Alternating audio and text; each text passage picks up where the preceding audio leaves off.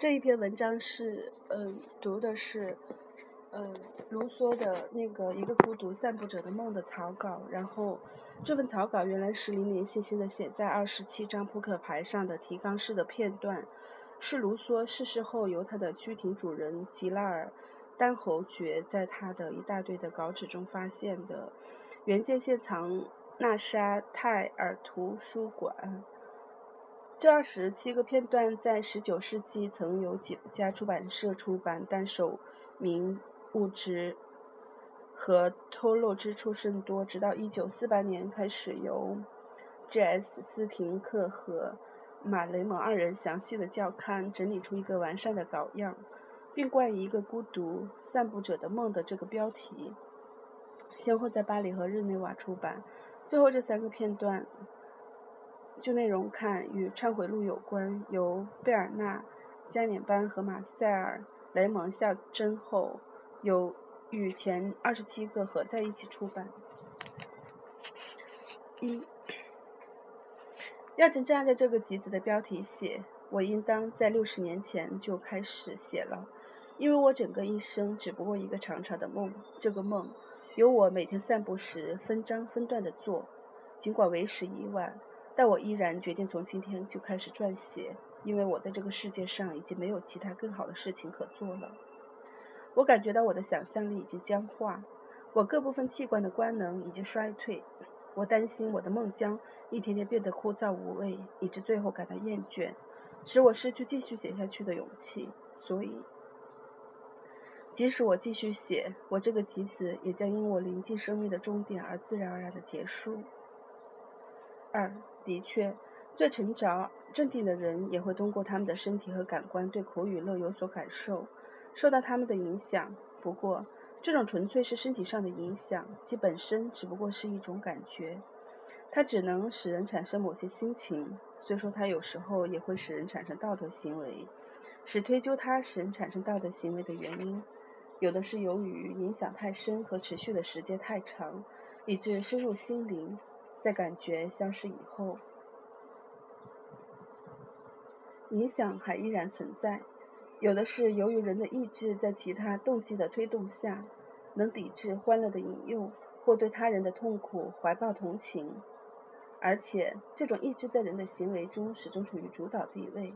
因为如果感觉变得更强烈，最终使人愿意享受安乐，则抵抗的勇气便会自然的消失。人的行为本身和它产生的后果，就会变得与完全耽于安乐的人的行为一个样子。这一法则是十分严酷的。然而，正是由于它的严酷性，道德才获得如此崇高的美名。如果胜利的得来不花费任何代价，它值得人们歌颂吗？幸福是一种极其稳定的状态。幸福是一段极其稳定的状态，而人则是一种极易变化的生物，因此两者都难以互相适合。梭伦认为克里苏斯是少数几个幸福的人当中的典范，他这样的看法有理由，的理由不是根据他们生活的幸福程度，而是根据他们死亡的时候谁的脸色最为安然。不过，在克里苏斯还活着的时候，梭伦从来没有说过他是幸福的人。事实证明，梭伦的看法是正确的。对这件事情，我再补充一点：如果在地球上真有什么人是真正幸福的话，人们是绝对不会以他做例子，因为谁也不比他更清楚他到底是不是幸福。我所看到的那种持续不断的运动，使我感到我的存在，因为千真万确的是。我此刻仅有的一种快乐，是对一阵阵单调而均均匀的、轻轻的声音的微弱的感觉。我现在享受什么呢？我现在只能自我陶醉，享受我自己。是的，我在这个世界上一事无成，而且即使我今后不受我这个躯壳之累，我也不会有什么建树的。然而，我能成为一个很优秀的人。我内心的感情和生活情趣，比那些成天东奔西走。忙个不停的人充实得多。有一个现代的学者以自己的区区成就就藐视古人，而我则要因自己的学识之不足而向古人学习。六，举例来说，还有什么事情比不掌握识别假朋友这门艺术更糟糕的？尽管这门艺术要经过一番努力才能掌握，那也要学，因为只有这样，才能让我们看出我们本以为是真朋友的人，原来是假朋友。这几位先生像小偷似的，紧紧缠住一个可怜的西巴人，装出一副善意的样子，用科多用斯多科派哲学家的言论向他证明，遭受痛苦并不是一件坏事。嗯。在这里，我都忽略了忽略了那个标题，也就次序了，只是读这些文字。不过，我既不把我的地址告诉他，也不向他要他的地址，因为我深信，只要我一转身走开，那几位先生马上就会去盘问他，并采用他们熟练的手法，从人人皆知的我的想法中挑毛病，把它夸大到掩盖我想做的好事。即使我的清白最终被人们承认，并使那些迫害我的人都心悦诚服；即使事实的真相在大家看来已昭然若揭，比太阳的光还明显，公众也不会因此就平息他们的愤怒。不仅不平息，反而恨我，恨得更厉害。他们之所以恨我，大部分原因是由于他们自己做了不公正的事，只有一小部分原因是他们今天硬是我做了恶事，因而。对我怀恨在心，他们绝对不会原谅他们强加在我头上的那些不光彩的事，他们将把那些不光彩的事说成是我不可饶恕的大罪过。应该我做的事，我一定会做，因为这是我应尽的本分。不过，我并不抱任何成功的希望，因为我知道今后已不可能取得成功了。我在我心中想象，这一代如此骄高傲。如此之自以为有了不起的大学问，并公然认为对我的看法是有充分道理的人，在事实真相大白之的时候，将多么吃惊！在他们和我之间，我既不再有亲情，也不再有友情了。他们否认我是他们的兄弟，而我则要以他们做我的兄弟为荣。如今，如果今后我还能为他们做点合乎情谊之事的话，我是一定会做的。不过，在做的时候，不是把他们当做我的同类，而是把他们当做需要我帮助的受苦受难的人和懂得感情的人。我甚至对一条遭受苦难的狗也会亲了请帮助的，因为一条狗也比这一代人当中的任何一个人对我更亲近。它既不背叛我，也不亲近欺骗我，更不会虚情假意地安慰我。即使是国君本人，他也只是在犯罪罪犯经过各种程序的审。判和定罪之后，才有权赦免罪犯；否则的话，就等于是在上位使犯罪服罪以前，就先给他打上有罪的烙印。在一切不公正的事情当中，要数这种做法最为可怕。他们之所以给他给我面包吃，是为了让我忙修。他们对我的施舍，不是加惠于我，而是在侮辱我、糟践我。这纯粹是他们试图降低我的人格的一种手段。毫无疑问，他们都希望我死。不过，他们认为最好还是让我丢尽脸面，活受罪。在接受他们的施舍后，我也对他们表示感谢。不过，我表现感谢时的心情，与一个强盗被抢了、被强盗抢了钱包的旅客，在强盗从钱包中拿出一小部分钱还给他，让他能继续旅行。他对强盗此举表示感谢时的心情是一样的。不过，这当中有这样一点区别：强盗把一小部分钱还给旅客，其目的不是。侮辱旅客，而是纯粹为了宽慰旅客。在这个世界上，只有我一个人在每天起床时敢百分百的肯定，在这一天的白天不会遭遇什么新的痛苦，晚上睡觉时也不会感到心情忧虑。对来生的期待可缓解今生的一切烦恼，而且几乎可以使人都不害怕死亡。不过，在这个世界上，希望总是有与忧虑相伴，因为只有顺其自然、听天由命，才是寻求心情真正平静的途上策。正如初级主教马扎兰所说的，人们很可能遇到这样一种事情：它既没有少，没有少增加，也没有变得更需要。没有它固然可笑，而有了它反而更加的可笑。谁行事把利益看得比正义更重要？谁就会轻轻替他的权利说话的人，而不轻轻替正义说话的人。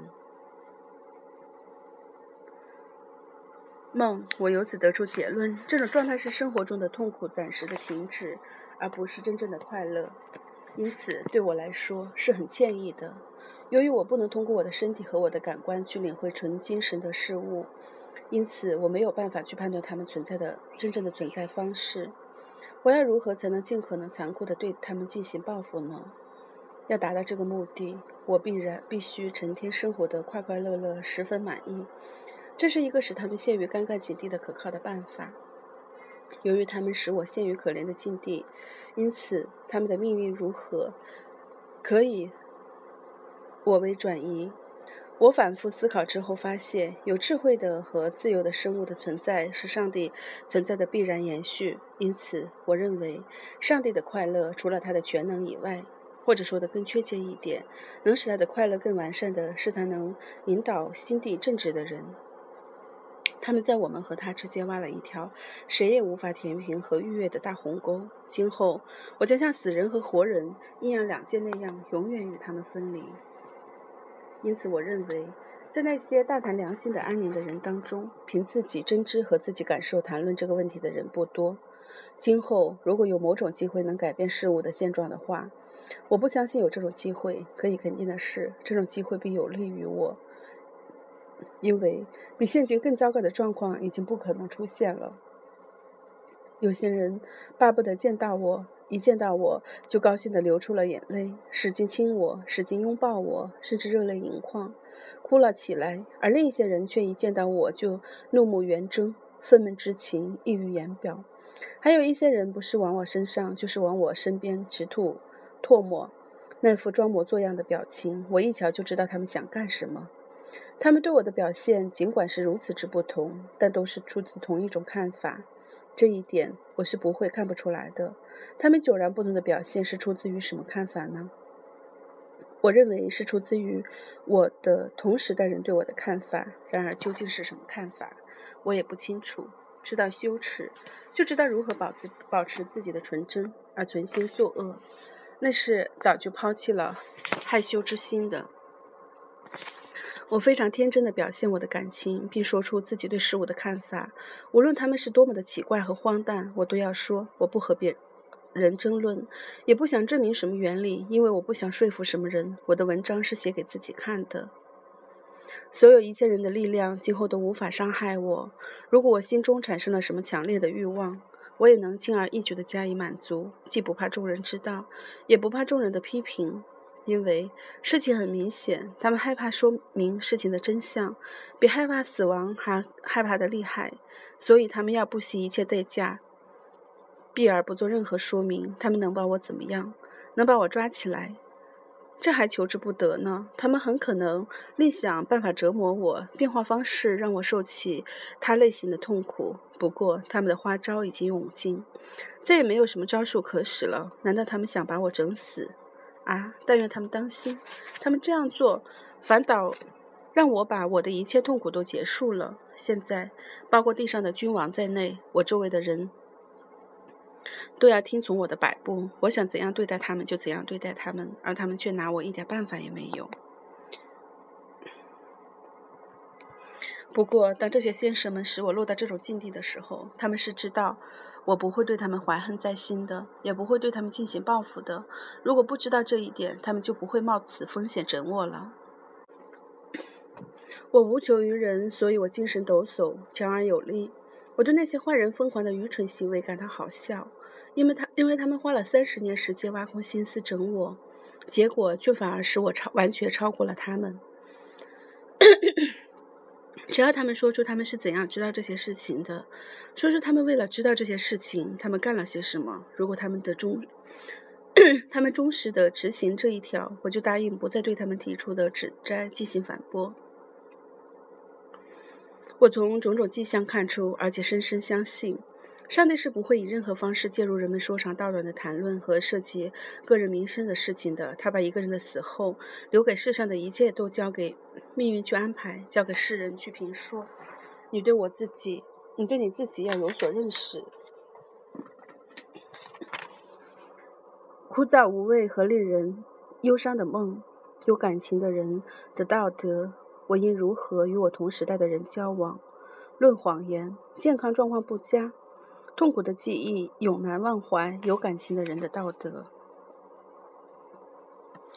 希望不要有那么一个有学问的人到这里来恶言恶语的乱说一气，以致引起人们谈论我，直接。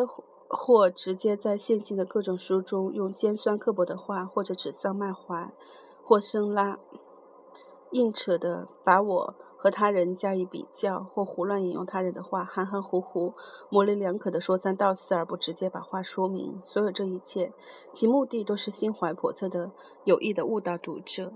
他们为了让我写作而给予了我这一点而安宁，他们不可能赶走我。而又不失去他们搞阴谋所得到的果实，他们想方设法毒害这一点儿安宁的气氛，使它变得让一个爱荣誉的人难以忍受。由于他们找不到什么光明正大的办法，使世界猜测我的办法，以便想对策，掩盖他们因见到我的状况良好而感到的羞涩。当死神慢慢的走来，并告诉我岁月在一点点流逝的时候，我看到，并隐隐的感到他的阴影已经来临。